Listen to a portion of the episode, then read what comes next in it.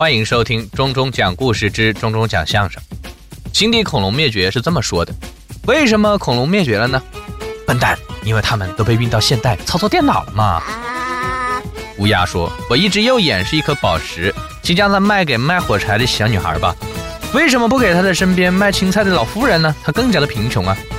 可是她不是美女呀。”王后呢，给心爱的小王子选妃，用豌豆实验每一位前来参选的公主。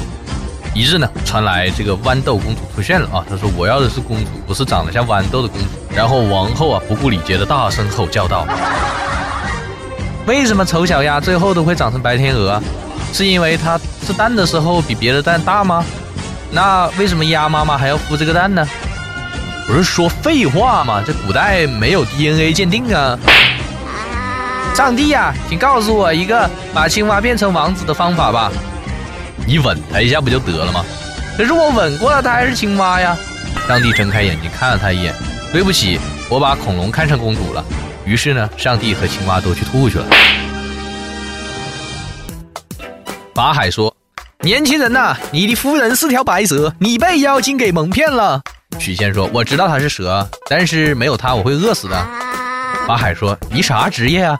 许仙讲：“我是那印度玩蛇的。”得了得得了得得得。有这两家呢是世仇啊，到现在呢，他们后代长大之后呢，并相爱了。为了反抗家族的阻力，他们其中一方呢喝下了这个药是呢，他喝下的是这个假死的药啊，这个男的却因此殉情了，这是莎士比亚的爱情悲剧。如果呢，他喝了这个药呢，变成了另外一个人的样子呢，这是哈利波特的复方制剂。如果呢，他喝了药啊，变得非常的美丽，然后两个人幸福结婚了呢？这可能是电视上的减肥广告。如果呢，他喝了药醒来发现男人跟别人跑了啊？诶，这不是我的故事吗？有一天呢，我深爱着的梁山伯啊，决定跟他摊牌。三伯，其实我是女人，I love you。含情默默地看着他，他惊呆了，继续的僵持着，慢慢的走出去，然后再也没有回来。结果他彻头彻尾的知道梁山伯为什么只喜欢男人。从前有一个王子啊，听说在深山里面有个不为人知的地方，有被这个魔法变成天鹅的美丽公主啊。于是呢，他就独自去探险了。回来的时候呢，人家就问他：“公主呢？”啊，大家异口同声的说。王子露出了恐惧的表情说：“那个地方被污染了，现在只剩下野鸭了，我差点不能回来。”因为每个人呢都喜欢称赞皇帝的新衣啊是多么的完美，多么的华丽。跟风而起的贵族们呢，立刻也寻找到两个裁缝，帮他们制作类似的新衣。然后呢，他们集体去街上游行，这就是西方裸体艺术游行的由来。大家你知道了吗？有一天呢，这个听说董永将啊和天上的七仙女结婚了，大家都跑去看呢。但是呢，看那个七仙女实在是史前巨兽啊。而我冤呐！董永哭着说：“我本来是来南温泉里泡澡，结果天上突然掉下来一个东西，我跑得贼慢呢，衣服就被他给拿走了。”镜子啊镜子，谁是世界上最美丽的女人呢？白雪公主的后妈对着镜子说道：“是白雪公主。”怎么？你前天还说是我来着？这女人大吼大叫：“是啊！”镜子里浮现出一个惨不忍睹的样子。昨天白雪公主把我给揍了。演彼得潘的小伙伴呢，实在是演的太棒了，像一个女孩子一样。可事实上他是男生。可是我觉得你好像啊，你演彼得潘戏剧版好吗？我是女生呢。当水军官的一脚不小心掉到了地上，白雪公主口中突然咳出一块苹果来。啊，果然是毒苹果！王子飞奔过去，忽然白雪公主浑身颤抖着，又吐出来两块饼干、一个鸡蛋、三个葡萄、一个核桃、一根鸡翅、一块面包、两个火腿、三块蘑菇。请问你你你是被毒死的吗？不不不，我是跟七个小矮人抢食儿的时候噎死的。欢迎收听《药不能停》联播，本栏目由冲冲冲冲快乐时光独家冠名。以下内容属于个人观点，如有虚构，那就是虚构。我是那个指不定什么时候又冒出来的中中大神思密达。话说呢，新的一年神清气爽啊，上来就是一个周末，又是休息啊。到了周末呢，很多朋友感觉到无聊，找不到打发时间的好方法，于是呢，我就教他支了一招，嗯，你可以先用两分钟惹毛你的女朋友，惹她生气啊，然后再用一天的时间哄她开心。当然了，在新的一年当中呢，中中大神呢也是要祝大家啊，睡懒觉的时候可以理直气壮的说：“我有钱就了不起啊！”恭喜发财，恭喜发财啊！马上来看一看最近发生的一些事情。过假期啊，也是要提醒在天津的朋友要多注意注意了。为什么呢？天津本周预计将迎来两次雾霾，为期六天半。记者呢从天津市气象局了解到，天津的冷空气活动呢较弱，气温呢较往年偏高啊。受到稳定气温的影响呢，雾霾天气依旧较多，以间歇性雾霾天气为主。听到万民送雾霾是北京的唇之后，天津埋头一笑啊，吐掉嘴里的牙签说：“已经到天津了吗？北京还会远吗？剩下的那半天是充话费送的吧？”救命啊！天津人民啊，这个礼拜有半天好好喘息的机会，哪怕是在半夜也请珍惜。不能怪雾霾时间长，只能怪一周只有七天吧。其实中中觉得以后雾霾的什么的都不用通知我们了，哪天天气晴朗有蓝天白云的话，说一声就成。现在啊，世界太危险了，外面的空气污染，世道残酷。也许就在游戏的世界当中还是比较安全的吧。你像深圳有个小伙子，就深圳滑坡事故呢，有一失联少年居然被找到了，他而且找到的地方是网吧。事故发生之后呢，他的电话一直关机，在深圳打工的姐姐呢越来越焦急了。然后呢，通过有关部门呢找到其游戏账号的 IP 地址，搜索，在一个网吧找到了他。这几天呢，他一直没有留意外界发生了什么事情，被姐姐抱在怀里的时候，还有点发懵的。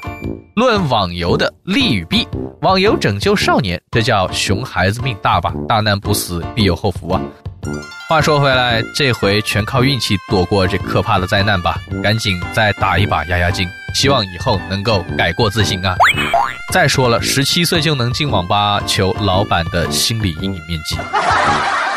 求完面积呢，我们再来说一说很多朋友的梦想啊，就是迎娶白富美，走上人生的巅峰。像这位博士老公，他已经被白领的老婆打成习惯了。一位杭州的高校博士呢，文弱却爱唠叨；妻子呢，是名干工程设计的女汉子，不喜欢太多语言交流啊。有一次呢，妻子就一时起兴，拿起衣架就打了老公。然后他就讲：“我老公从不反抗，我打习惯了，就顺其自然。”专家呼吁：家暴有一就有在，无论男女都要对此零容忍呐。我想博士此时此刻的内心肯定在咆哮：“鞭打我吧，女王大人！”其实呢，在这里，钟钟又想了一下啊，这个男人打女人不是新闻，女人打男人就能上头条，这是为什么呢？再来说一个比较糟心的事情啊，就是老板呢为流浪汉派发百元红包被嫌少了，他说往年都是五百，为什么今年只有一百了呢？收到红包的老人还说，你是不是看不起我了？还有一位受其资助三年的老伯，因为上个月找不到他要这个救济费，居然将他告上了派出所。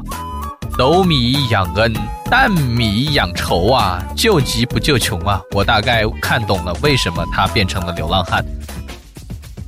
欢迎收听中中讲故事之中中讲相声。有个叫麦克的朋友呢，中了一千万美元的彩票啊！领奖那天呢，他穿上这个黑色的长袍，戴上黑色的面罩。把头和脸都裹得严严实实的，只露出了眼睛、鼻子和嘴巴。他感觉呢仍然不太保险呢，于是呢用墨水把这个眼圈给描黑了，在鼻子上呢贴了一块胶布，给嘴巴呢画了一个妆，看起来被烤焦了一样，惨不忍睹啊！第二天呢，他顺利的领到了奖金啊，他的领奖时的模样呢也被登到了报纸上，身边的人都没认出来啊。过了三个月呢，他一看还没有人怀疑他，他就放心的这个挥霍奖金了。他从纽约飞到旧金山。一天晚上呢，他到一酒吧来喝酒，很兴奋的，看到有一个愁眉苦脸的男人，就说：“伙计，过来喝酒吧，我请你喝一杯。”那个朋友就坐过来了，谢谢哥们儿啊，这个从来没有见过你这么豪爽的人。如果在纽约的话，我会认为你就是那个神秘的中奖人。麦克呢就发出了一阵得意的大笑，说：“我就是从纽约来的。”那个男的说：“我在纽约一直过得很好，直到前一段时间发生了几件事儿，改变了我的人生。”那个麦克就问他啥事儿啊？他说我在纽约认识两个女的呀，同时和她保持来往。有一天，一个女的在我家里，她丈夫突然回来了，然后呢，她丈夫是个拳击教练呢，就把我揍了两拳，然后从这个窗户扔了出去。他说：“哎呀，真倒霉呀！”他说还有更倒霉的呢，当我爬起来的时候，不小心撞到了电线杆儿。然后呢，还跑到第二个女人家里的时候，她正跟我烫西服的时候，看见我这个模样，拿着这个烫斗就向我打过来了。他说：“这真的是倒霉的一天呢。”然后呢，他说：“不，这只是开始。第二天你不知道发生了什么事儿。当我戴着黑眼圈，鼻子上贴着这个创可贴啊，摸着被烫斗烫伤的嘴巴来公司的时候，全体的员工都把我包围起来，祝贺我中了一千万元的大奖。”这迈克尔都笑岔气儿了。那个男人可怜巴巴地说：“您就笑吧，接下来你就想的那样，我没有中奖啊，却麻烦不断的。我就真不明白那个该死的家伙为什么要扮成那副模样去领奖啊！”转眼呢，又从纽约到了洛杉矶，在洛杉矶国际机场等候的时候呢，有两位穿着得体的女子啊，为了打发无聊的时间呢，就开始唠起了家常啊。第一个呢是一个傲慢的女人，她嫁给了一个有钱人。第二个呢，来自南方，言行很有风度啊。当他们说到这个是否有孩子的时候呢，吉尼福尼亚的女人说：“我生第一个孩子的时候，我的丈夫为我建了一辆别墅。”那个另外一个南方女士就讲：“那一定很贵。”第一位女士接着说呢：“我生第二个孩子的时候呢，丈夫给我买了辆奔驰。”南方的女士说：“一定很贵呀。”第一位女士呢接着吹啊：“当我生第三个孩子的时候，丈夫为我买了一个鸽子蛋的钻戒。”南方的女士再次说：“那一定很贵呀。”第一位女士就问她：“当你第一个孩子降生的时候，丈夫给你买了啥？”来自南方的女士就讲：“我的老公送我去礼仪学校了。”礼仪学校？第一个女士问：“上帝啊，这都是啥呀？干啥的呀？”南方的女士就说：“我就学会了一件事情，就是学会了说那一定很贵。”说到贵呢，肯定比不过中国房地产的贵呀。啊，中国的房地产呢，就像无肩带的胸罩，一半在疑惑啊是什么支撑了它，另一半呢在盼望着它往下掉，掉了之后呢好去抓住机会啊。这个女人呢是永远不会让它掉下来的，就算快掉下来，提提还是上去了嘛。专家说呢，现在的房价并不贵啊，胸罩比房子贵多了，就好比胸罩六百块啊，面积为零点零二平方米，即一平米的胸罩呢就超过了三万元。按照全国二三线城市商品房的均价四千元来计算的话，胸罩相当于房价的七倍多。如果考虑胸罩的使用期限只有一年，而且商品房平均寿命为四十年，胸罩的实际价格相当于房价的三百倍，可见房价并不贵。这个专家拖出去斩了。欢迎收听《药不能停》联播，本栏目由中中中中快乐时光独家冠名。以下内容属于个人观点，如有虚构，那就是虚构。我是指不定什么时候又冒出来的中中大神。新的一年新气象啊，新的感觉新快乐啊。话说呢，最近股民朋友们也是来了一次心跳。新年的首个交易日呢，可以说 A 股熔断了，暂停交易十五分钟。因为呢，A 股啊持续下跌超过百分之五，就引发了熔断。两市呢是暂停交易十五分钟了。熔断阀值呢为百分之五和百分之七，超过百分之五呢就停十五分钟，超过百分之七呢就停一天。这也是让广大股民朋友心砰腾砰腾的跳啊。我觉得随后呢可能淘宝啊也会推出网购熔断机制，帮一些疯狂购物的朋友们来理性消费一下。据称呢，淘宝将实施网购熔断机制。当用户在淘宝上疯狂浏览超过二十五个小时，并激情消费当月收入的百分之九十时，淘宝将对该用户启动熔断机制，只需无法下单，冷静一个小时后方可购买啊！淘宝方称希望帮助大家理性购买啊。话说回来呢，不管怎么样啊，就是开心就好，是吧？心有多大，命就有多大。你看，在巴西有一个女子遭到了枪击，隆胸的假体呢挡住了夺命的子弹呢。她遭遇歹徒的时候呢，胸部和膝盖分别中了一枪。四天之后呢，经过抢救啊，才脱离危险。医生说。胸部内枪呢是瞄准了心脏，但是被他胸内的硅胶充填物挡住了，使他幸免于难。你看，运气不好的喝凉水都塞牙，运气好的隆胸也能保命。再来看看下面这位美女啊，就可以说不是运气不好了，而是技术不好和心理素质不好了。在长沙呢，有一美女。考驾考的时候呢，撞穿了围墙，从内场呢开到了外场，教练车都给报废了。